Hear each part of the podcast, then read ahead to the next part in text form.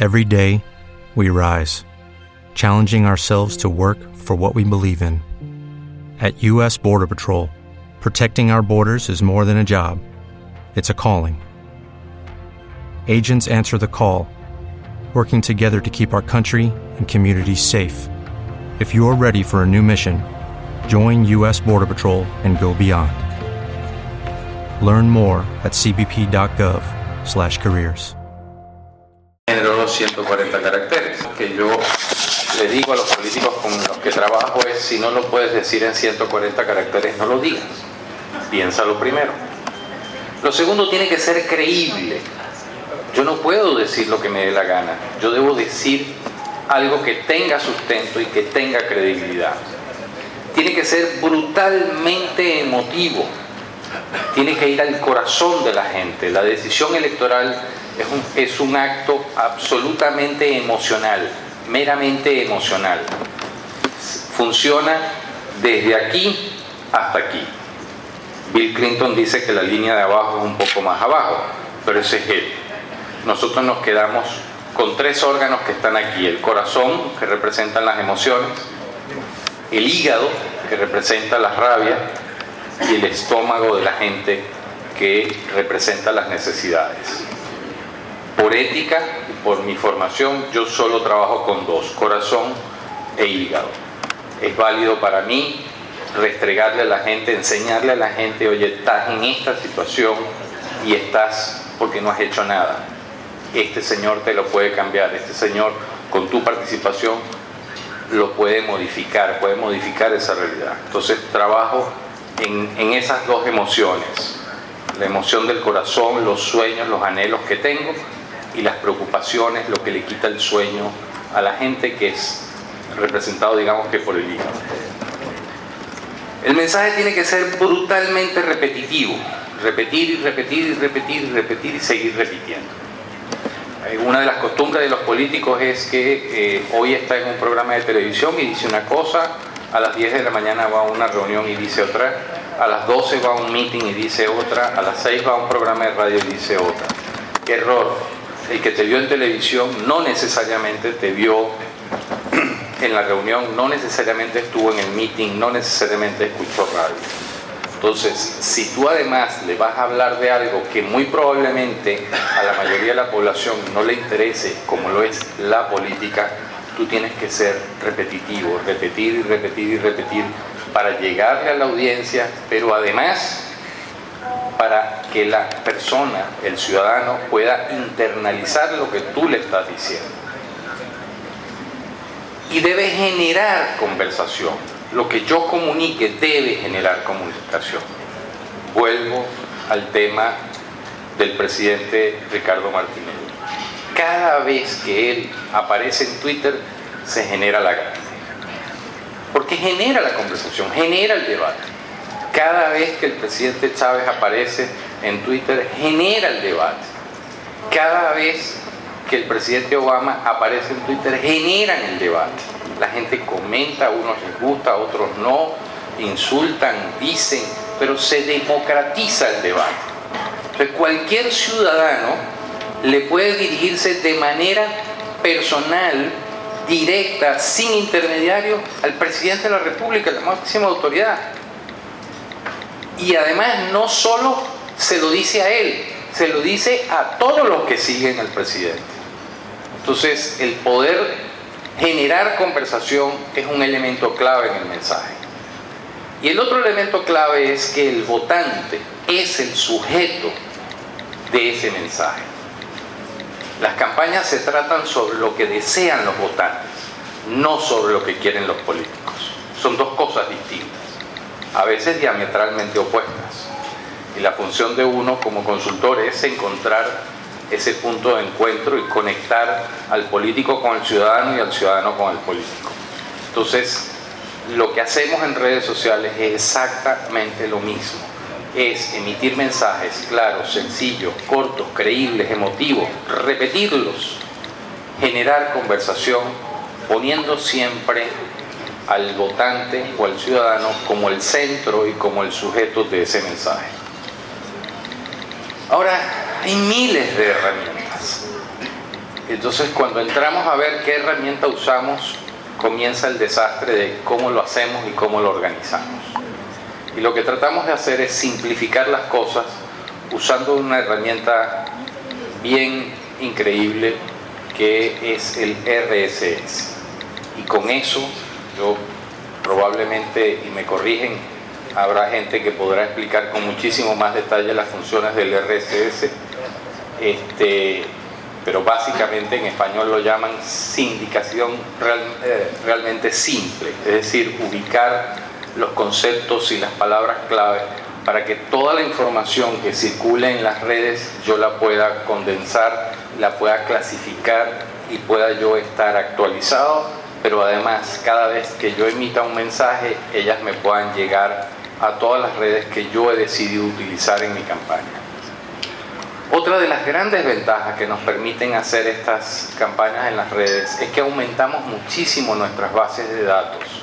Comenzamos a recoger información. Información que además la podemos usar en otro plano de la campaña.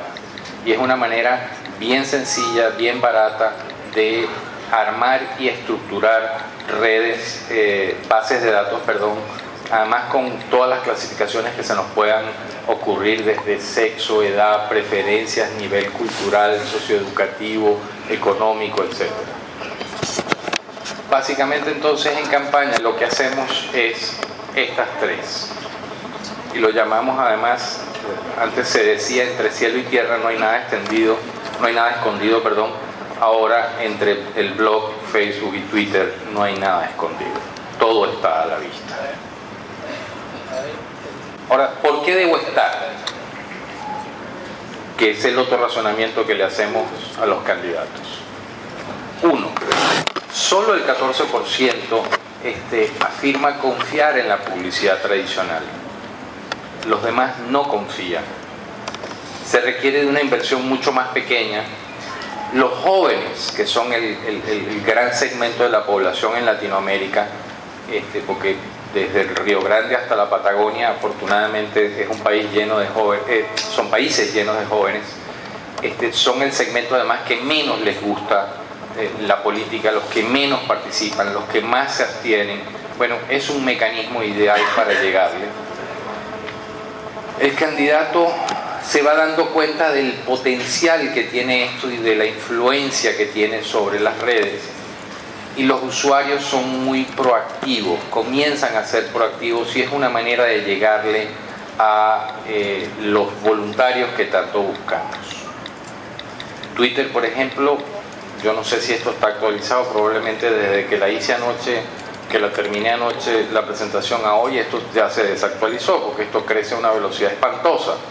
Twitter ya superó 300 millones de usuarios, Facebook ya superó los 800 55 minutos al día como promedio de uso del Facebook, 69 para Twitter, 74% de los usuarios tienden a confiar en otro usuario y esto es un elemento clave para nosotros y lo vamos a ver en una lámina más adelante creo, hablamos sobre eso.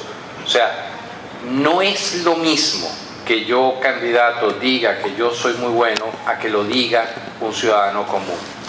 Y resulta que ese ciudadano común conoce a un grupo de gente. Y ese grupo de gente que escuchó a ese ciudadano común, que son amigos de él, le van a creer más a él que a mí.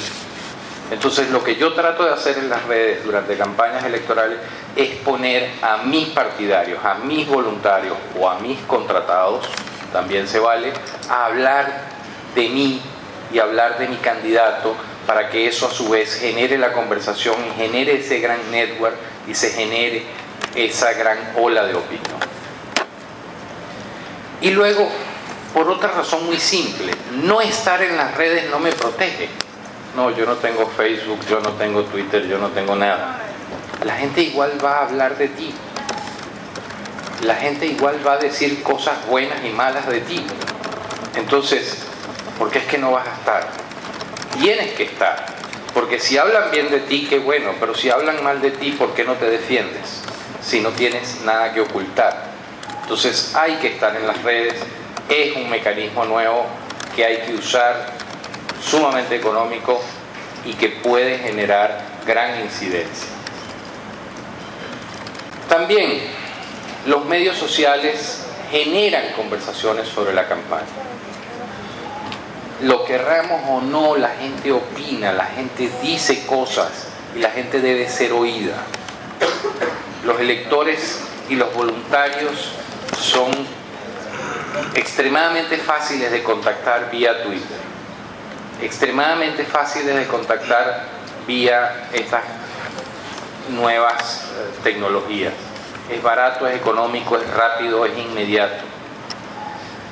Fíjense que hay una cosa curiosa, cuanto más empresas, a medida que van pasando el tiempo, más empresas comienzan a permitir el uso de Facebook entre sus empleados. Resulta que la productividad aumenta, no disminuye. Entonces, si eso funciona en la empresa privada, me funciona exactamente igual en las campañas electorales. Y los dispositivos móviles cada vez son más económicos, cada vez tienen mayor alcance, cada vez son más accesibles para la gente, cada vez la información se democratiza muchísimo más, además de que la tecnología sea barata y permite llegarle a la gente rápidamente. Recomendaciones básicas y elementales. Una, definir dónde queremos estar presentes. La campaña es quien la define. Dos, tener objetivos claros en qué plataforma vamos a usar y qué vamos a decir. ¿Quién la lleva? ¿Quién maneja esto? ¿La voy a manejar yo, el candidato? ¿La va a manejar un equipo externo? ¿La va a manejar el partido? ¿La van a manejar voluntarios? Definir las métricas, es decir, las unidades de medición, cómo vamos a medir y a evaluar qué impacto estamos teniendo. Y para eso hay tecnología económica, barata, simple de usar, que me permite saber a cuánta gente le estoy llegando de manera directa y a cuánta le estoy llegando de manera indirecta. Adaptar el mensaje según la red. Yo no puedo pensar que, a ver, cuando nosotros entrenamos a un político para afrontar a los medios, siempre le decimos dos cosas. La primera es una anécdota extraída de la vida real. Muchos de ustedes a lo mejor no habían nacido cuando el señor Henry Kissinger era ah, el secretario del Departamento de Estado. En una situación de crisis con la guerra en Vietnam, él convoca una rueda de prensa, están todos los periodistas, el señor entra y el señor dice, buenos días, ¿qué preguntas tienen para mis respuestas de hoy? O sea, me importa un rábano lo que me vayan a preguntar, yo sé lo que quiero contestar. Entonces, ese entrenamiento lo hacemos con, con los políticos y le decimos un segundo elemento. Piense cuál es el titular que usted quiere. Y en función del titular que usted quiere, construimos la historia que usted va a declarar. En redes sociales no necesariamente sucede eso, porque los espacios son mucho más limitados, la inmediatez es muy rápida. Entonces hay que ser mucho más delicado en cómo colocamos las cosas en las redes sociales para que tengan el impacto y nos ayuden a buscar el titular de prensa que queremos. Se dice fácil, no es fácil de hacer, bien complicado. Hay que interactuar con los seguidores. O sea, si usted está en campaña pidiendo el voto de la gente y usted desde su campaña comienza a no actuar con los votantes cómo será una vez que sea electo. Porque, ah, bueno, si usted hizo campaña hace 20 años atrás, hace 30 años atrás, bueno, el mecanismo era unidireccional. Yo les hablo a ustedes. Pero es que resulta que hoy es una conversación. Entonces usted tiene que conversar con los ciudadanos y eso es una conversación constante. Entonces yo no puedo salirme de esa regla. No es lo que yo voy a decir, no, es lo que vamos a conversar yo candidato, ustedes ciudadanos. Aprender de los éxitos de otros, porque si otros tuvieron éxito no podemos aprender de ellos, al igual que aprender también de los que fracasaron, que algunos casos hay. Y esto del social media no es el futuro, esto es el presente. Hace 30 años, cuando se hablaba de globalización, wow, bueno, nos guste o no nos guste, estemos a favor o estemos en contra, la globalización es una realidad. Bueno, el social media es una realidad, nos guste o no nos guste, estemos a favor o no, hay que usarla. Sí. Generar comunidades alrededor del proyecto de campaña que estamos desarrollando, la social media nos ayuda muchísimo. Una de las cosas que más cuesta hoy en día en, en las campañas políticas en todos los países es conseguir voluntarios. Es tremendamente difícil. Sin embargo, es mucho más sencillo conseguir voluntarios para que trabajen en los social media y además para que nos ayuden a generar virus, campañas virulentas dentro de los medios. ¿Por qué hay que estar? Bueno, los electores están. Entonces, si yo quiero llegar a los electores, tengo que ir a donde ellos están. Ellos están en social media, yo candidato tengo que estar allí. Estar en conversación permanente con ellos es vital hay que tener claridad en la estrategia y paciencia. Esto no se hace de la noche a la mañana. Yo me permito hacer una infidencia. Hay un cliente mío que un día me dijo, oye, ¿por qué es que yo tengo solo 800 seguidores? Yo quisiera tener 70 mil como lo tiene Flano de Tal. Entonces yo le dije, bueno, sería muy bueno que fuera presidente de la República, eso ayudaría un poco. Pero no eres presidente de la República no está en los planes ser presidente de la República. Pero el presidente tiene dos años con la cuenta abierta, tú tienes dos meses. Entonces tengamos un poco de paciencia. Esto tarda, pero llegaremos.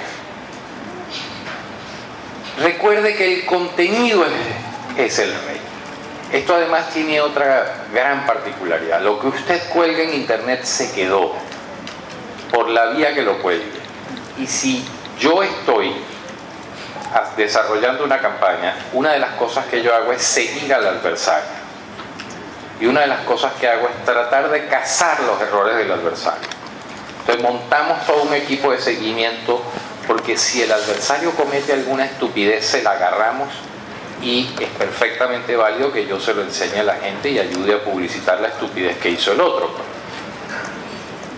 Parte de las reglas del juego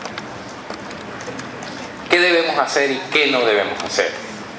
Esto, repito, está basado en la experiencia que hemos tenido nosotros en campañas electorales. Hacer, escuchar, la primera gran virtud. Informar, agradecer, ser coherente. Impresionante cómo a veces se pierde el rumbo por ser incoherente, por no ser consistente con lo que se plantea. Ser muy transparente dejarse asesorar, compartir. Todo eso es válido hacerlo en las redes. ¿Qué no debemos hacer? Confundir, desinformar, no responder, no escuchar, no participar, no intentar cosas nuevas, engañar, reaccionar en forma exagerada. Eso tiene un costo grave. Abandonar las redes porque es que, oye, es que me dicen cosas muy feas bueno, ¿cómo hacemos pues? Por consiguiente, si usted quiere ser político, yo, y con esto voy concluyendo, me permito recomendarle algunas cosas. Y si se quiere meter en redes sociales, esta lámina que les voy a presentar con continuación la uso desde hace muchos años y ahora con las redes sociales creo que me lo ratifica. El político debe ser como un elefante. Es decir, debe tener unas grandes orejas para poder escuchar debe tener una gran nariz para tener olfato político, para sentir por dónde van las cosas. Debe tener un gran colmillo, es decir, experiencia, garra. Debe dejar huella por donde pase. Si no, ¿para qué estás en política? ¿Qué estás haciendo? ¿Qué quieres hacer? Debe tener una piel dura y gruesa para recibir todos los embates que van a surgir en la lucha del día a día. Debe tener un rabo corto para que nadie te lo pueda pisar. Y sobre todo debe tener una alta densidad de su masa testicular y u ovárica. Si no la tiene, no se meta en política. En las redes sociales los políticos están expuestos. Y si estás expuesto, tienes que reunir estas condiciones para que no te puedan agarrar en una tienes que ser claro, tienes que ser honesto, tienes que ser íntegro, tienes que querer de verdad hacer cosas por tu comunidad, por tu estado, por tu provincia, por tu país, tienes que demostrarlo, pero sobre todo tienes que ser transparente y ser, ser transparente ante todo, jamás mentir para que la gente te pueda creer. Y esta lámina es un clásico para mí, con esto cierro. Esto es del primer manual de campañas electorales de que haya conocimiento sobre la faz de la tierra. Por mi parte no considero que haya nada más estúpido que considerar partidarios tuyos a hombres que no conoces. Se necesita poseer una gloria y un prestigio excepcional y la celebridad de grandes empresas para que unos ciudadanos a los que nadie le ha pedido el voto le confieran el honor de un cargo a un candidato que ni tan siquiera conocen. Y esto fue publicado por Quinto Tulio Cicerón 66 años antes de Cristo. Entonces, si tenemos las redes sociales y ellas me ayudan a darme a conocer, a que la gente sepa de mí, sepa quién soy, sepa cómo soy, ¿por qué no las usamos? Muchas gracias.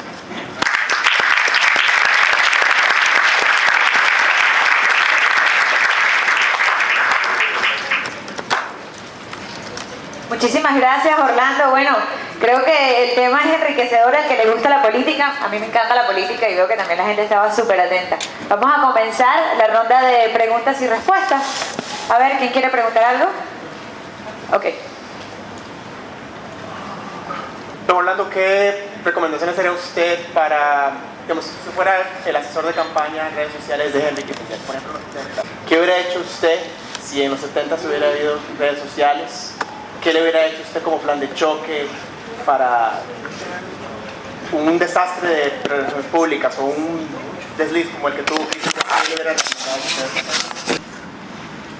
También hay una parte importante y es, nos preguntan cómo lo hiciste y no en qué estabas pensando. ¿Cómo lo hiciste? Es una receta. Les puedo decir, hice esto, uno, dos, tres. Eso no quiere decir que a ustedes les vaya a servir. Entonces, cuando estamos empezando, por lo general las preguntas son esas. La respuesta es no. Ahora, ¿a qué sí le puedo dar una respuesta? Y es a que si sabemos de dónde venimos y para dónde vamos, tenemos muy buenos beneficios. Si entendemos realmente de qué se tratan las redes sociales, si entendemos el proceso, los beneficios son impresionantes. Y les voy a mostrar un caso, tengo casos como de todo, no son casos que haya hecho yo, pero son casos que desde mi perspectiva vale la pena compartir. Eh, y les traigo un movimiento social primero. Les voy a hablar como un poco de todo para no centrarnos solamente en las empresas, porque a veces las, para las empresas es todo muy fácil. Eh, ¿Algunos de ustedes conocen un movimiento que se llama Internet Necesario en México? Aquí vamos. Internet Necesario es un movimiento que se formó por usuarios comunes y corrientes. Es más, si yo les digo cuáles son sus profesiones, pues van a decir, ah, no, ni idea, no los conozco. No son, no son presidentes, no son personas que en el mundo offline podríamos decir que son influyentes. Eh, ¿Y por qué se creó? Porque el gobierno pretendía o tenía la iniciativa de pasar, de grabar en Internet y las telecomunicaciones con 4%. ¿Qué sucedió? Que estas 7, 6, 5 personas empezaron a hablar un día por la noche a decir, no puede ser. O sea, lo dijeron esta mañana. No puede ser que nos van a poner un impuesto al Internet. El Internet genera tantas cosas, educación, innovación, emprendimiento. Y van a poner el 4%, ¿cuánto significa el 4% en sus celulares, para una empresa, el 4% para esto? Y empezó la conversación. Yo me acuerdo que yo estaba ahí como ustedes están ahora viendo del otro lado. Y la conversación, no sé, empezó a las 10 de la noche, entre seis personas que además son muy cercanas. Y dije, ve, ¿cómo va a terminar esto? Son personas que en ese entonces, porque les cuento que esto hace un rato ya, dos años creo, en octubre, son personas que tenían 2.000 followers, 1.000 followers, que éramos más o menos en México 6.000 tuiteros, 6.000 no es nada, eh, en un país donde estaban conectados aproximadamente 30 millones de personas. Entonces, cuando ponemos esos, esos números en perspectiva, decimos, ¿qué pueden hacer seis personas con seis mil tuiteros que de pronto los están viendo? ¿Qué lograron? Les voy a mostrar un video de una de las cosas que lograron y después vamos a ver cuál fue la importancia de esto. El audio, esto es una cosa que se hizo con celulares en el momento, entonces espero que... Tiene que impulsarlo, no grabarlo, con la toma, obviamente. Es necesario para todos y todas los y las mexicanos.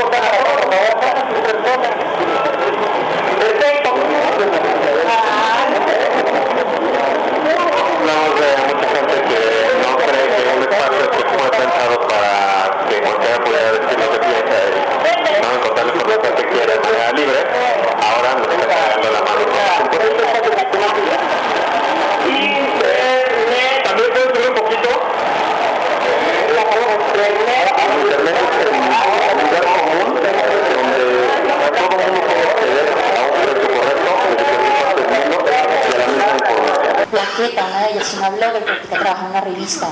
Loca La Maceta es una escritora. Gente común y corriente. Ahora, ¿qué es lo, lo importante de Internet necesario? Que ellos no solamente fueron y se quejaron. ¿Cuántos de ustedes se quejan en Twitter? Bueno, primero, ¿cuántos de ustedes tienen Twitter? Ok. ¿Cuántas veces se quejan al día en Twitter? Levanten la mano, yo me quejo todo el día también. Día. Que si el frío, que si el calor, que no me gusta, que por qué. Todo el día. Ahora, ¿cuál es la diferencia de ellos? Que ellos no solamente llegaron y se quejaron, sino que llegaron, se quejaron, se organizaron, conversaron y después fueron y le pidieron al, gobierno que los dejara entrar al Senado. Entonces hicieron la diferencia. ¿Por qué? Porque llevaron una propuesta. Entonces, eso nos lleva a muchos elementos de, de los medios sociales. Y es en qué se basa la influencia. Pues en incidir. En incidir en que otra persona haga algo, quiero pensar, con resultados satisfactorios. No estamos hablando bien, de bien y de mal, simplemente resultados satisfactorios. ¿Qué querían ellos? Que la gente se diera cuenta que no podía empezar Internet. Y en eso se basa la influencia. ¿Cuántos followers necesitaron para hacerlo? 41, que fueron los que se, se reunieron en el Parque Libre. 41. Ahora, ¿quiénes de ustedes en Twitter han logrado algo? Algo. Una buena historia. Les voy a contar una historia personal. Eh, me he car- caracterizado siempre en mi vida por tener el pelo muy largo, muy largo. Además tengo mucho, entonces lo llevaba por aquí. Un día hice una promesa de un viaje que quería hacer, que me salió, y el sacrificio era cortarme el pelo muy corto. Para donarlo, porque es lo que más me gusta de mí, entonces dije, pues que me cueste. Y decidí entonces que el proceso lo iba a acompañar a través de Twitter y de Facebook y de mi blog y de lo que fuera, para que la gente tomara conciencia de esas personas que necesitan pelo. Niños, sobre todo, que no entienden esto de tengo cáncer, no tengo pelo y entonces no me veo bien. Para ver cuántas personas más se unían a esto. Ocho mujeres más lo hicieron. ¿Cuántos tweets? ¿Cuántos posts? ¿Cuántos followers necesité para eso? Dos. Una foto de cómo me cortaban el pelo. El antes y el después. Y después un, listo, ya lo hice y lo doné a tal parte. Dos. ¿Cuántos followers tengo yo? No muchos, definitivamente no nada como el presidente Martínez, nada de eso. Ahora, ¿qué fui capaz de hacer? Bueno, ocho pelucas. Eso fue lo que logré. Esa era la idea. Con uno más hubiera estado suficiente. Fueron ocho, me doy por bien servida. Entonces eso nos lleva a ciertos elementos. Así como la P es fundamental en el marketing, todos los que hayan visto marketing eventualmente habrán visto de las cuatro, cuatro P's. Social media se distingue por la C. Entonces todo lo que sea con C, cae. Comunicación, contenido, conexión, conversación, comercio. Díganme más. Las que se puedan imaginar. Pero hay que entender bien qué significa cada una de esas, porque nosotros hablamos mucho, pero no entendemos tanto. ¿Y qué es comunicación? ¿Quiénes estudiaron de aquí comunicación? Bueno, no muchos, entonces vale la pena decirlo. Comunicación es un proceso dire- bidireccional, que según lo que estamos viendo ahora no es un concepto únicamente de un emisor y un receptor, sino es un proceso en el que hay varios emisores, varios receptores y tenemos retroalimentación. Hay ruidos, en fin. Pero es un proceso bidireccional. es entender que el otro tiene el mismo derecho que yo de hablar y que por lo tanto puede ser escuchado. No tengo que escucharlo, puede ser escuchado, o sea, hay una posibilidad. ¿Qué escucha? Pues un contenido. ¿Qué tipo de contenido está mandando? Entonces muchas veces ahí es cuando nos perdemos. Porque el contenido, la gente dice, no, es que yo soy súper influyente porque es que a mí me siguen tantas personas. ¿De qué hablas? ¿Eres influyente en qué? Es como si yo solamente me describiera como Marta Lucía. ¿Y el apellido? Todos aquí tienen apellido, perdón. Todos, espero. Entonces, es como si me dijeran, es que es una colombiana. No, yo soy mucho más. Soy una colombiana que vive en México, que trabaja en esto, mis papás, mis hermanos, mi vida. ¿Mm? Entonces, ¿somos influyentes en qué? Yo puedo ser influyente en café. ¿Quién me dice que no? Puedo ser influyente en moda, ser influyente en política, ser influyente, eso depende del contenido que estamos compartiendo. Entonces no se vale criticar lo que otras personas comparten. Es lo, bueno, es la belleza de estos medios. Y es que definitivamente puedo decir, pues sabes que es que hablas mucho de café y a mí nunca me ha gustado el café, pues adiós, te dejo de seguir. No eres influyente en mí, puede ser para otros, otro tipo de personas. ¿Qué genera eso? Conexión. ¿Cuántas, ¿Cuántas personas aquí con Twitter o con cualquier otro medio, pero sé que Twitter ahorita es como lo que se está hablando, han generado una conexión real con alguien? O sea, que lo hayan visto por Twitter y después hayan dicho, mmm, tú eres tal persona, tú eres mucha tal. ¿Alguien? En Facebook también. ¿Qué tal? ¿Cómo les ha ido? Tú eres el peleón. Está bien. ¿Te quieres distinguir por eso? Está bien. A mí me ha pasado muchas veces. Es una experiencia increíble. Pero la conexión va mucho más allá. La conexión es entender que tenemos puntos de vista en común o en contra y que tenemos la disponibilidad de hablar sobre eso. Esa es la real conexión. Entonces, por lo general, siempre estamos así como atrapados, como encerrados. Digamos que Facebook hacía eso. Facebook era como para mis amigos, para mi familia.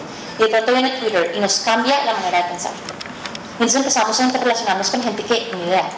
Y lo, decía yo en el video de, Panamá. Gente que en la vida no hubiera podido encontrar y me la encontré a través de esto. Ahora, con la combinación de esos tres Cs, ¿qué trae? Una C mayor, que es la comunidad. Y a la comunidad nos debemos.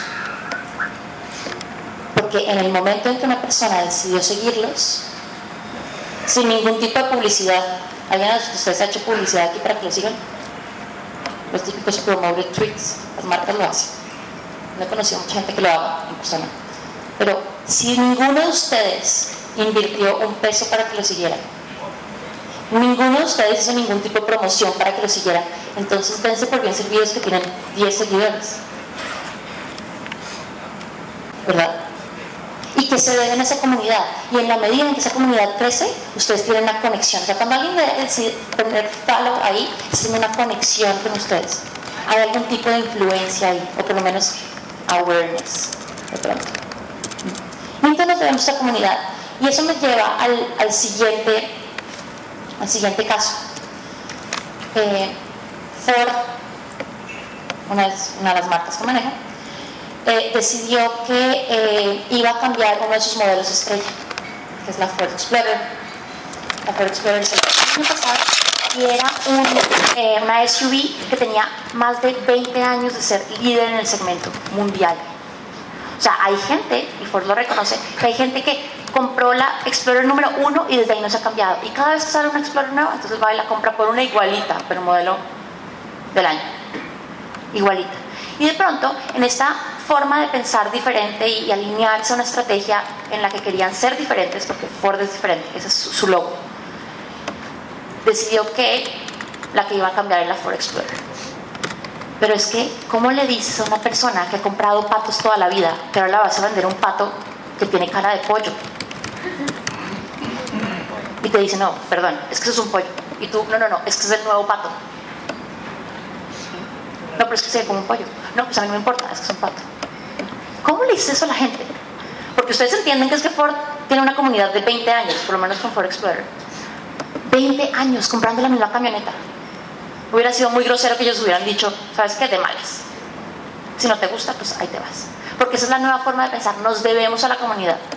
Les voy a mostrar uno de los videos que fue parte de la estrategia para mostrarle For Explorer y fue la mejor forma, y de verdad es, es un video que a mí me encanta, de decirle a la gente, ok, vamos a hacer un cambio y en ese cambio los voy a integrar a ustedes para que ustedes hagan parte de esto y entiendan por qué lo hicimos.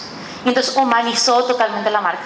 las personas que van a ver en este video eh, son personas que trabajan en Ford eh, y después les cuento quién es cada uno, eh, pero para que tengan un poco de contexto. We went to the plant uh, two weeks ago where the prototypes are running down Chicago assembly line, and just to see it, right, to see it finally coming off the line. It's all about details. Nothing's unturned. You know, everything's been thought out. To get the opportunity, wow, you get to reinvent this. You get to take the all-new line ground up. There's almost a, a special trepidation, almost a, a fear when you're working on a program that's iconic. This is the Explorer. And we really want to surprise people. Julio 26 del 2010 y nunca nos mostraron la camioneta. Hasta julio 26 del 2010. Que aparecían ahí caras de la gente, cercanas. Entonces haciendo caras así como... Hay otros videos en las que las, las Julies, porque eran dos eh, managers de, de, desarrollo, una, una de ellas dice, es casi como tener un bebé. Es que aquí pasé mis noches viendo que... Entonces, claro, te llegan y te atrapan y ustedes vieron la forma como encaran y, los ángulos que tiene ese video, es un, es un video muy, muy cercano. Y como esos, fueron muchos. En el que le iban diciendo a la gente, no te voy a mostrar cómo es sino hasta el 26 de julio, pero mientras tanto mira todo lo que hemos hecho. ¿Qué logró? ¿Qué se logró el 26 de julio cuando hicieron el primer unveiling o lanzamiento o muestra del Facebook, eh, de la For Explorer en Facebook? Fue trending topic mundial y segundo en Google segundo eh, concepto más buscado, y se logró que la gente fuera a los, a los eh, concesionarios a probarla, a verla. Han visto la Ford Explorer nueva, no tiene nada que ver con la anterior. Pero la gente lo aceptó y aceptó el cambio, ya con eso ya habían ganado. Ahora, el que me diga que social media no vende, pues que se hable con los financieros, porque eso es muy difícil explicarle a la gente los financieros que voy a invertir un montón de plata para no generar nada más. ¿Cuál es la diferencia aquí? Que cuando estamos hablando de influencia, estamos hablando de influencia para acciones y las acciones al final tienen que llevar algún tipo de comercio. Entonces, no tenemos el objetivo principal de vender, el objetivo principal de generar algún tipo de acción. Entonces, ¿cómo generamos esas, esas, conversaciones? ¿Cómo hacemos que sea trending topic o que esté en Google, que la gente simplemente cuando decida comprar una camioneta, una SUV, se vaya a Ford? ¿Mm? O que cuatro personas, seis personas en, un, en un, eh, una conversación decidan abrirle las puertas del Senado. Porque eso es lo que realmente logra la, la, las conversaciones. Entonces llega mi parte preferida. Eso es lo que hago todos los días hay que contar una historia. Se los han dicho acá muchas veces ya. Hay que contar una historia, pero una historia que sepamos contar. La pregunta que siempre hago en México, y yo no sé qué, novela, qué novelas vean. Ayer vi como dos novelas, una era como de actores colombianos, venezolanos, una mezcolanza ahí muy rara de acentos, eh, y una brasilera. ¿Cuál es la historia de las novelas? Todos lo sabemos. Es el cuento de la Cenicienta. ¿Cuántas veces hemos escuchado esa historia? 1.500 millones de veces. Porque las historias siempre son las mismas. Hay un protagonista, hay un mejor amigo, hay un objetivo, hay un obstáculo, pasa el obstáculo, está el malo, el malo siempre tenía en la cárcel, derretido y más o menos pobre. Todos sabemos. Es más, les hacer una pregunta. Hay muchos hombres, pero seguramente alguno me va a hacer caras como de, sí, Talía, sí, Talía. ¿La conocen? ¿Cuántas novelas de Talía nos tuvimos que acortar con la misma historia? Tres. Y es la trilogía de las Marías. La novela más vista en Televisa. María del Mar. María del Mar. María del Barrio y Marimar. María Mercedes. Ven, que sí, todos lo vieron. Todos sabemos la historia, era la misma protagonista. ¿Y cómo hicieron para que siguiéramos viéndola? Porque no sabemos el proceso de las historias. Contar historias, ser un storyteller, no es difícil. Miren los abuelos. Quien tuvo un abuelo contar historias sabe de. Y entonces seguimos al segundo ejemplo. Las novelas que no sabemos. Los rumores. Quien no haya dicho que nunca ha pisado un rumor. Le va a crecer la nariz como Pinocho. Todos hemos escuchado o sido parte de un rumor. ¿Por qué nos gustan tanto los rumores? ¿Alguien? Que tiene cuatro características. Primero, la persona que nos lo dice goza de nuestra confianza.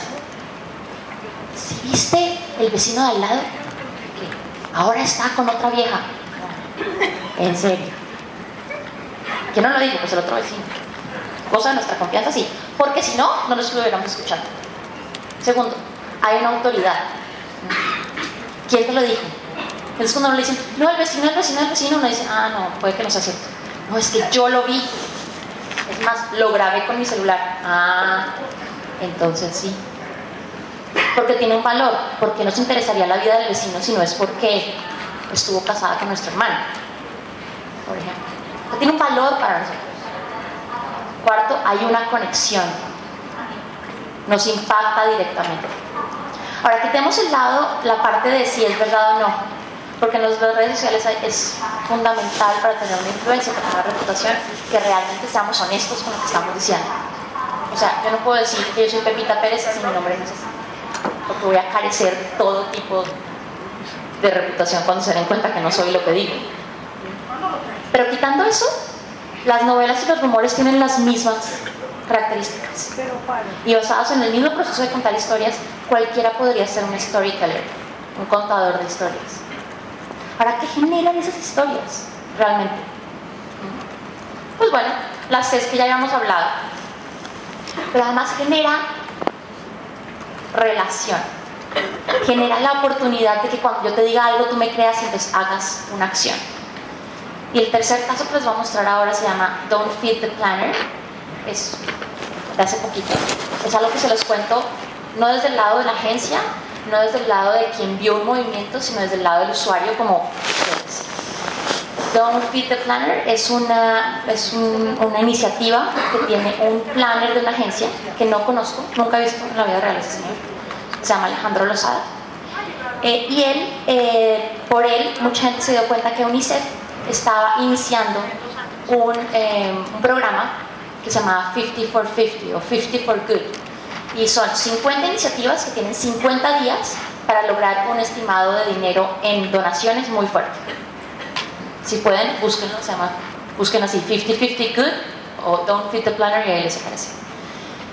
Y entonces él decide que para apoyar y para que la gente done dinero, ven otra vez, una acción. No solamente quejemos, no solamente vengan y les digo lo importante que soy, lo bien que me veo, no, es generar una. Él decide dejar de comer 50 días lo que siempre come y alimentarse únicamente de raciones de los que les dan a las personas cuando viven en uno de estos hogares de nuestros campos de, como de refugiados. ¿Alguien alguna vez ha visto qué le dan los campos de refugiados? Es terrible. Es terrible porque además es como las raciones son como para que no se mueran de hambre, pero eso no quiere decir para que no se mueran literal, pero se mueren de hambre, yo creo. Entonces él decide eso, pero entonces, ¿qué es lo que hay que rescatar de ahí? Por favor, por favor, métanse al blog, es impresionante. Él empieza su blog diciendo, bueno, yo soy el que todo el mundo llamaba el Fat Planner, porque mido 1,95 y peso 100 kilos. Entonces ya nos da un contexto. Bueno, resulta que él mide y pesa lo que mide y pesa mi papá. Y mi papá tiene hipoglicemia y entonces cuando no, cuando no come, se. Entonces yo no me imaginé más o menos una mole de ese tamaño desmayándose. Y dice, por 50 días voy a comer solamente esto. Y lo único que necesito es que ustedes me ayuden a difundir este mensaje, pero además que donen lo que puedan, un dólar, lo que sea. Pero yo voy a hacer ese sacrificio. Y resulta que este pobre hombre escogió la peor fecha. Porque el 14 de septiembre, 14 y 15 de septiembre se celebra el grito de independencia en México, donde se demuestra todo lo mexicano que es. Comes, todos, todos los mexicanos tienen un delirio por la comida que es un placer verlos, la verdad. Y tomas. tomas, ya hasta morir. Además de algunas fechas con, con juntas con sus jefes y con un montón de cosas. Y él lo único que podía comer, entonces toma una foto del segundo post, es esto. Aparecen como tres shots de una cosita blanca que creo que es soya. Un puñado como de otras cositas que parecen como lentejas. Y unas verduras ahí. Sea, lo que se ve no es bonito, no es bien. Y el 50 días va a estar así. Por supuesto, por supuesto que lo apoyé. ¿Pero por qué? Porque si yo no conozco a este hombre, no tengo ni idea de quién es y de pronto decide morirse de hambre, 50 días lo voy a apoyar. Porque me dio una conexión con algo que para mí es real. Su estatura y su peso se parecen a mi papá. Dos, tiene un beneficio factible y es que él va a donar esa plata a UNICEF. Pero además me lo cuenta todos los días. Este es el tercer post, no me acuerdo qué número dice. Hoy tenía pensado escribirle sobre esto, pero me ganó el dolor de cabeza y mañana tengo que levantarme muy temprano, entonces hasta aquí llegó hoy. Buenas noches. Entonces nos acompañó en el proceso, nos contó la historia. El pobre hombre no ha terminado, si pueden, vean todos sus posts. Eh, y ha logrado una muy buena cantidad de dinero. ¿A qué nos lleva eso entonces? Ah, bueno, por cierto, el hombre no lo conocía, tampoco tiene tantos followers, lo único que tiene es un blog, es un planner de una agencia de publicidad. No es más, gente común y corriente. Y nos lleva a que entonces la influencia no se mide ni el número de followers, ni el número de amigos, ni el número de vistas de mi Tumblr, ni el número de tips que haya dejado en Foursquare. No. Sí, sí se mide, pero no se mide en eso. ¿Qué son capaces de hacer con sus followers? ¿Quién es más influyente? Una persona con 100.000 followers en Twitter que hace que sus followers solamente lo vean. O una persona con dos que genera un movimiento. Esa persona de dos. Aeroméxico es una, una aerolínea mexicana que últimamente ha tenido muchos problemas de servicio. Y entonces tuvo un problema un, hace un, algunos meses porque cambió la forma de reservar y de hacer check-in y el aeropuerto de México se colapsó, literal. Entonces de pronto llega una presentadora muy famosa de, de México que se llama Fernanda Familiar y pone, esto está horrible, no puede ser, es que lleva aquí dos horas, en fin, ¿no? Hable y hable y hable y hable. Y a ella la atendieron primero y con ella sí conversaron. ¿Quién es más importante entonces? Les hago la pregunta. Fernanda Familiar que tiene 30.000 followers o yo que puedo tener 100. ¿Quién es más importante? Lógico sería decir si Fernanda Familiar y yo pagamos el mismo boleto, la misma plata, la misma Entonces, ¿quién es más importante? Pues las dos. Las dos. Porque yo puedo tener 100 personas, pero esas 100 personas las conozco, con esas 100 personas me veo, con esas 100 personas me conecto. Yo no sé si ella haga lo mismo con esas 30 mil. Yo no sé si ella haga lo mismo con ese número de porcentaje de personas con las que en serio... Sí, y entonces ahí, ahí hay una diferencia entre popularidad e influencia.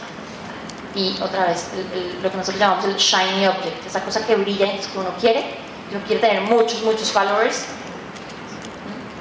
No es lo mismo ser popular que ser influyente. Una marca de zapatos quería que contactáramos a Anaí para que pusiera muchos tweets de esos zapatos, fotos de los zapatos. ¿Pero Anaí alguna vez ha hablado de zapatos? No, pero no importa.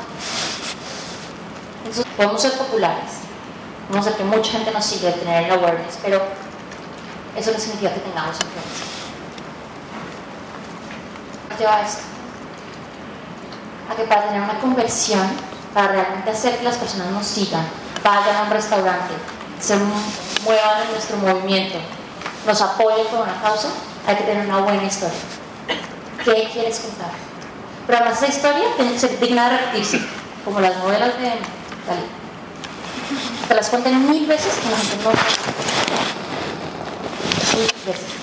Tres por lo menos, para que haya real conversión. Me voy entonces con el último caso. Aquí, aquí existe Comex, pero Comex en México es la marca líder de pinturas. cubrimientos industriales. Y Comex, cuando empezamos a trabajar con ellos, ellos nos dijeron, mira, nosotros somos los líderes en todo, inclusive en líderes de menciones en Internet, lo que llamaríamos un share voice. Y es que cuando Comics habla el 82%, el resto hablará 2%, 1%. O sea, no hay quien le compita.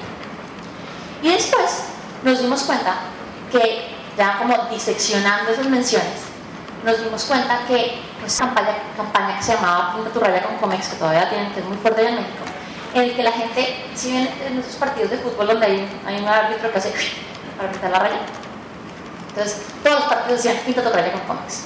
Y los usuarios habían hecho como su versión de Pinta tu raya con Comex. O sea, cuando decía pinta la raya es como hazte para allá. Aquí no te quedo. Pinta mi raya. Entonces pinté la raya a mi profesor, le pinté la raya a mi mamá, le pinté. ¿En qué se convirtió en eso? Que la gente estaba pintando su raya, pero no con cómics, porque pinta su raya no traía la marca. Pero igual la gente lo seguía mencionando. Su campaña se llamaba Soluciones Ilimitadas. Entonces, cuando fuimos a decir, ok, perfecto, el share of voice lo tienes muy, muy alto. ¿Qué pasa? La gente en serio sí vincula el que tú seas una marca de soluciones ilimitadas, o sea, que cuando te vayas a decorar tu casa, sí voy a Comex. ¿O en qué estoy pensando? Y entonces nos dimos cuenta que ese 82% se convirtió en el 1%. ¿Conocen el término share of conversation? Okay. El término share of conversation sale del número de menciones entre el número de menciones que se vinculan con tu marca. Es decir, cuando yo pienso en dolor de cabeza, pienso en aspirina. ¿Cuánto sería entonces el, el share of conversation de una marca? Eso, o aquí si fuéramos 100, el 1%, el 20%, el 2%, eso. ¿Se me vincula con la idea, la idea principal? ¿Sí o no? Y entonces nos dimos cuenta que pues sí, todo el mundo estaba pintando su raya, pero nadie estaba diciendo que decoraba con cómics. Entonces, cuando hablan de mí, ¿cómo hablan? Y esa sí es mi responsabilidad. ¿Qué tipo de historia estoy contando de mí? ¿Qué, qué tipo de historias están contando ustedes? En Facebook, en Twitter, en un blog, en YouTube, lo que sea. Ahora más tarde va a venir Israel a hablarles y después de que les hable, métanse en su, en su blog y en sus videos. Y hay unos videos que vi hace poco en los que él está saltando de aeropuerto en aeropuerto. Y entonces te da una idea de quién es, de qué hace, qué tipo de las organizaciones en Panamá. Porque no es solamente aquí estoy, aquí me llamo, eso soy, de dónde vengo, sino cuál es la construcción que estoy generando con el resto para poder tener una influencia. Todo lo que tengo que contarles. Espero que les haya quedado algunos conceptos claros. Ahorita tienen preguntas, está bien. La última, la última cosa que me gustaría que se quedaran es que la influencia tiene que servir para algo, para lo que sea, no importa. Pónganle un objetivo a eso, inclusive personal. Generen buenas historias, generen historias que contar. Ustedes hasta ahora están empezando, es un súper buen comienzo, pero no se queden en eso. No se queden en eso. Hagan, hagan cosas orgánicas. Esto es como la ciudadanía bien entendida. La ciudadanía que nos enseñaron en las clases de civismo en el colegio es la oportunidad que tienen de hablar, de escuchar, de entender que hay gente totalmente diferente y de construir algo. Pues ahí tienen la oportunidad. Quéjense todo lo que quieran, pero propongo. Muchísimas gracias, Marta. Un aplauso. Y la visión de cuando de, cómo afecta a la, a, al, entorno, ¿no? Y cómo esto también nos hace influenciar en nuestras comunidades y buscar la manera de poder obtener algo. Y es como decías, valorar, restablecer esos, eh, esos, esos vínculos que nos unen a través de esta red de redes. Así que muchísimas gracias. Vamos a Pablo. Si quieres, vamos a comenzar la, la ronda de preguntas y respuestas. Hola, ¿sí? ¿Me oyen? Sí. Marta, una pregunta con esto de lo real. muchas personas pues como que mezclan sus diferentes, puede ser beneficioso, porque, precisamente por, porque toco nuestras opiniones personales sobre determinados temas o el día a día. ¿Cuál es tu objetivo? ¿Qué quieres que la gente diga de ti? Para que cuando lleguen y me entreguen un proyecto no me digan, ay, es que estás chiquita. Es que cuando, cuando llego ya saben quién soy, ya saben de dónde vengo. Yo mezclo muchas cosas personales y muchas cosas de vida laboral, pero eso es porque es mi historia, la que yo quiero contar. Si tú no quieres que tus hijos piensen algo de ti, pues no lo pongas. Pero es una cuestión personal. Ahora vámonos un poco más allá, no solamente a las personas, sino a sus compañías, a sus marcas, a sus empresas. ¿Qué quieres que la gente piense? Que vende un montón, que muchas soluciones, que tiene muchos productos. Eso es realmente lo que quieres que piense. O más bien que cuando vas a la tienda te, te increíble y que siempre hay una sonrisa y que puede que no tengan la respuesta, pero pues igual se la encuentran. Entonces, otra vez, depende, depende de cada persona.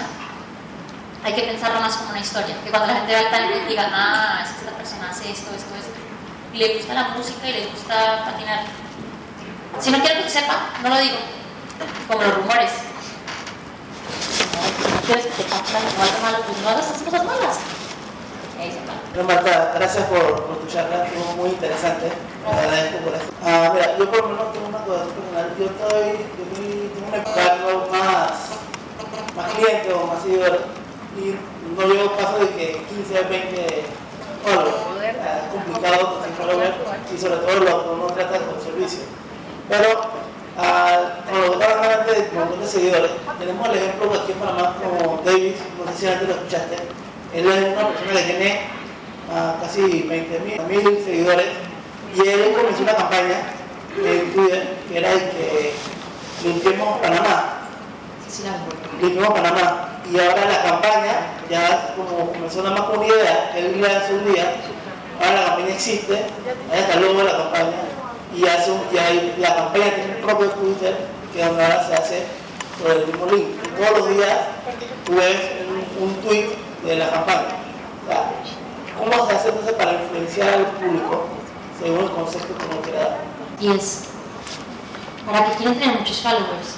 Miren, yo les voy a ser sincero. Si yo tuviera un restaurante de esos chiquitos, en los que solamente tengo 5 mesas de 4 personas, o sea, solamente me caben 20 personas y digamos que 3 turnos, que son 60 personas, pues no quisiera tener más de 60 followers. Me llegan 200, no los puedo atender. De pronto si me dicen, no, es que yo soy un político, pues, pues sí, porque pues, más gente tiene que votar por ti. Pero eso no es objetivo. La influencia no viene, y otra vez, no piensen tanto en plataformas, piensen en la historia.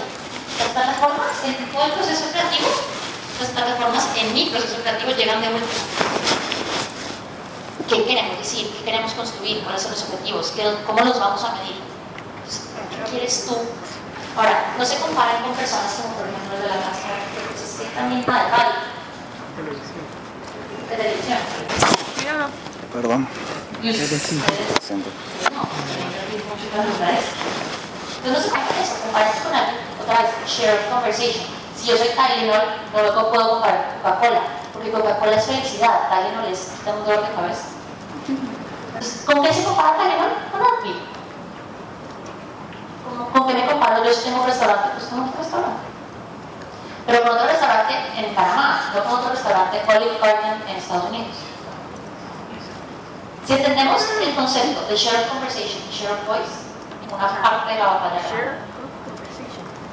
Estrategias, actividades, tácticas, mediciones. Revisas todo eso, lo haces y vuelves a empezar. Porque todo eso te dio insights. Entonces tienes que otra vez, otra vez, no hay recetas. Eso, probar, ver si salió, medir y otra vez volver a. Todo. Meterse en esto no es, no es fácil. Es como, ay, sí, todos quieren que respondan. Pero vale la pena, sí, sí, vale la pena. Eh, aló. Buenas tardes, Marta, muy buena presentación. Eh, mi pregunta es la siguiente. En base a su experiencia, eh, ¿qué tiene mejor ratio de conversión cuando enlazamos un tema en, fu- en- en función de enlazamos un tema en función de una historia y esto lo amarramos con un personaje o en función de tu experiencia, ¿qué funciona mejor, un personaje o un ideal? A mí me gustan las personas porque humanizan, como, lo hace Paul. Eh, videos porque veo, veo la cara de cansado, vestido que era de tiempo trabajando años en esto, por fin se va a lanzar. ¿Pero qué creen? O sea, por fin se va a lanzar y no puedo contarles cómo es. Es como hacer una pintura y de pronto no puedes es desesperante.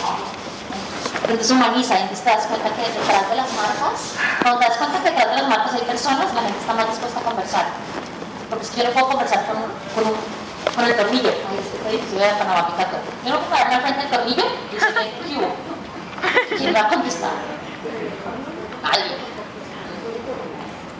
Pero si me puedo parar enfrente del arquitecto del tornillo y que me cuente por qué hizo ese edificio. Y que él hable en nombre de ese edificio. Es lo mismo con las marcas. Yo estoy hablando con el director de comunicación de Ford.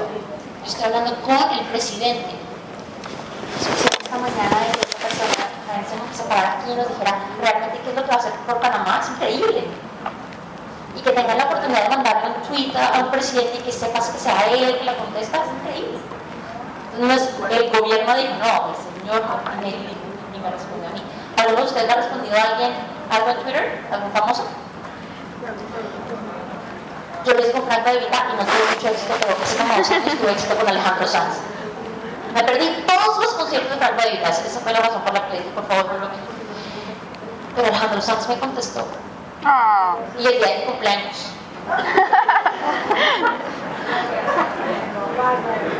Pues no saben lo que se siente, o sea, no saben.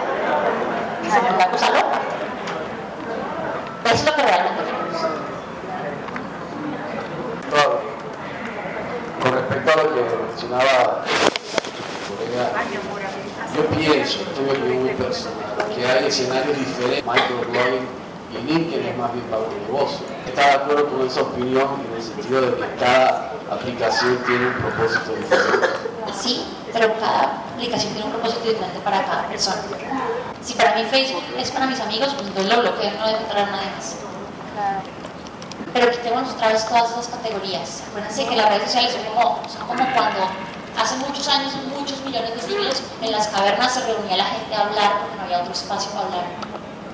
Quitémonos cada nacionalidad, idioma, lo que sea.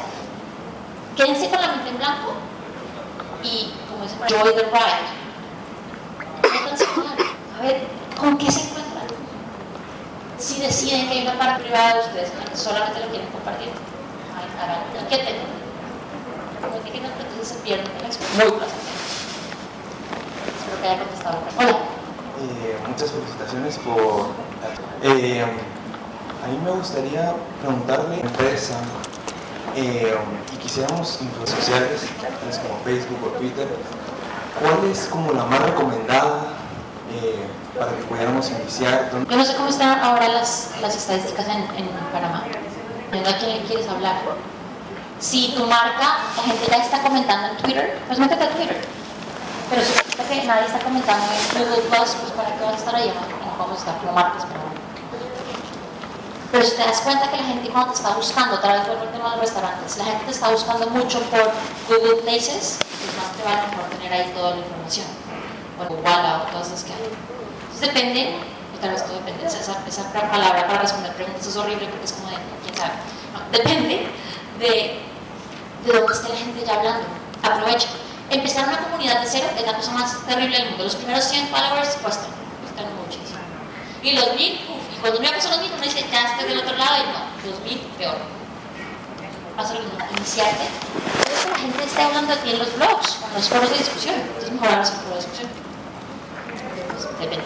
Eh, Marta, eh, muchas gracias por tu exposición y como comunicadora eh, les tengo que comunicar a todos que somos gente trabajando con gente, si estamos en redes sociales.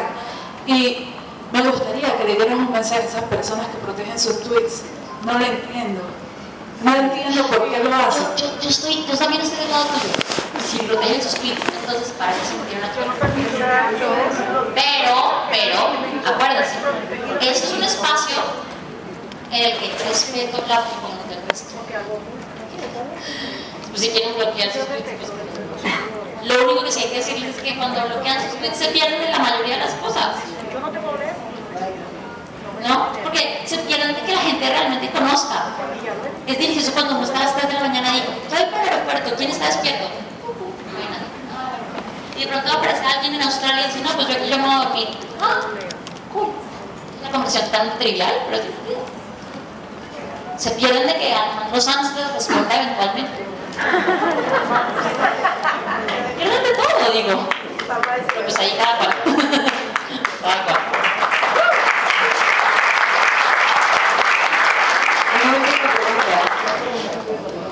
Una última pregunta es eh, sobre el tema de la identidad. Eso es algo grave en ¿Cómo hacer para somos? O sea, si hay una forma de hacer eso. Mira, como usuarios siempre he dicho que, otra vez, esta es una nueva forma de pensar y entonces como usuarios tenemos el poder de decir lo que queramos y también la eventual responsabilidad de lo que digamos. Pero sobre todo tenemos un- una obligación con la comunidad y es denunciar. La gente no dice, la gente se queja en lo pasito, como, como tía, como tía solterona, de ladito, pero no de frente, no de frente. Entonces, yo sé que los gobiernos están haciendo muchas cosas, no sé el gobierno de Panamá qué está haciendo, entonces no, no puedo opinar este, En Colombia también están haciendo eh, para evitar este tipo de cosas, robos de identidades, phishing, en fin. Eh, ¿Qué es lo que nosotros podríamos hacer? Denunciar. Hay páginas que, por ejemplo, eh, de pornografía infantil que ayudan a que, a que las bajen. Sobre todo porque quienes tienen niños aquí. ¿Quién, quién, quién es? Mi hijo tendrá el criterio para saber que realmente esa persona es o no es. Pues no sabemos. Entonces, como obligación, como obligación con los hijos de los demás y con los hijos venideros, todo aquello que no nos parezca. Que va nada de denigrar una raza o un grupo. Nada. Podemos decir que no nos parece lo que están haciendo, pero no hay que denigrar nada de esas páginas neonazis. Pues nada de eso. Hay que vivir en paz. Twitter es, Twitter es chévere por eso. La gente llega, habla, dice, bueno, llevamos la fiesta en paz. Todos tenemos... Todavía tenemos tiempo para dos preguntas más.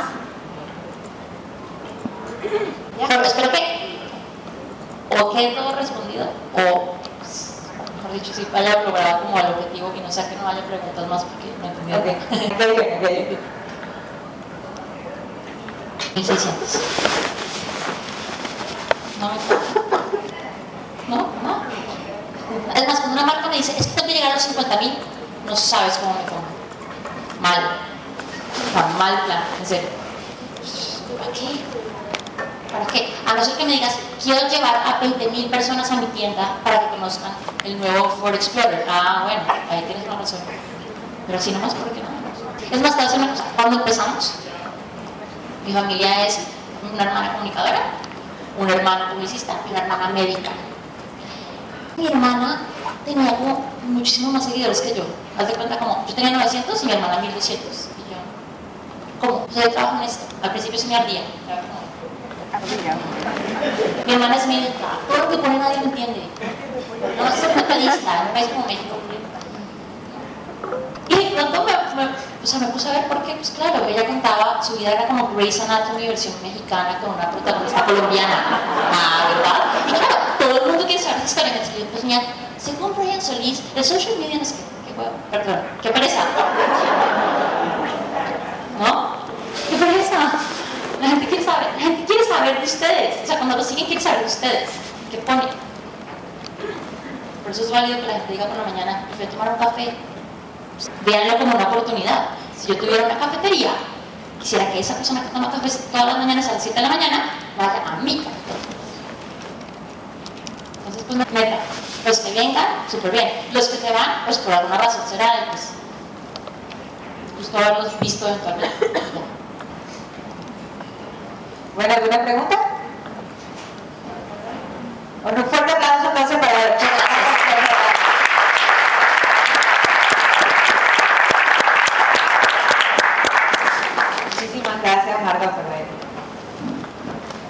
No hay palabras. Yo creo que has comple- complementado la información que hemos recibido esta mañana y ahora yo me quedo con una cosa.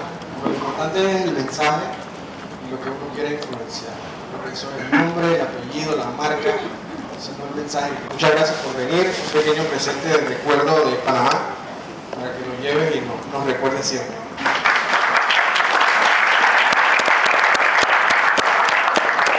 Bueno, seguimos con la agenda y vamos a, hacer un panel de personas no tan influenciadoras pero que sí conocen mucho de marketing, ¿no? Y que nos pueden apoyar también y abrir ese compás del debate. Vamos a, esperar a ver si nos atiende, vamos a, hacer unos, a esperar unos 5 minutos y nos atiende uno de los panelistas que estábamos esperando que no ha llegado y arrancamos con, con la dinámica. La dinámica consiste en hablar de las marcas que están haciendo las marcas de Panamá en redes sociales y bueno, vamos a, vamos a hacer un feedback entre la audiencia y entre las personas que van a estar aquí presentes. Así que cinco minutitos para ir al baño y regresamos a ver si, si la otra persona llega.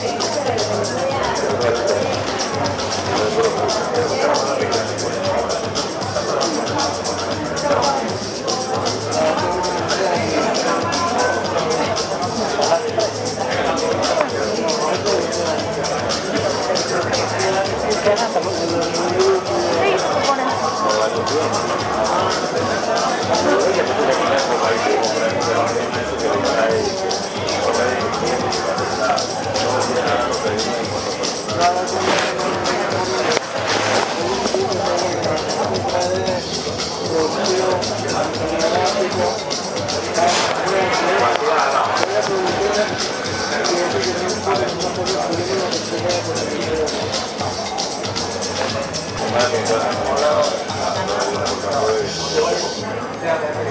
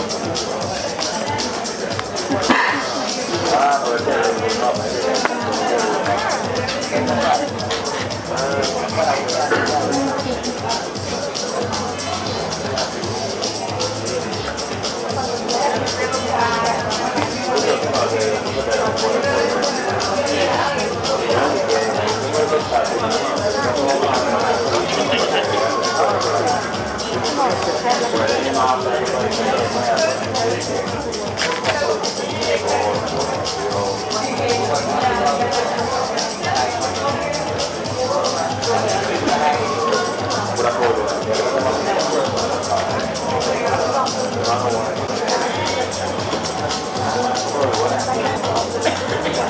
Gracias.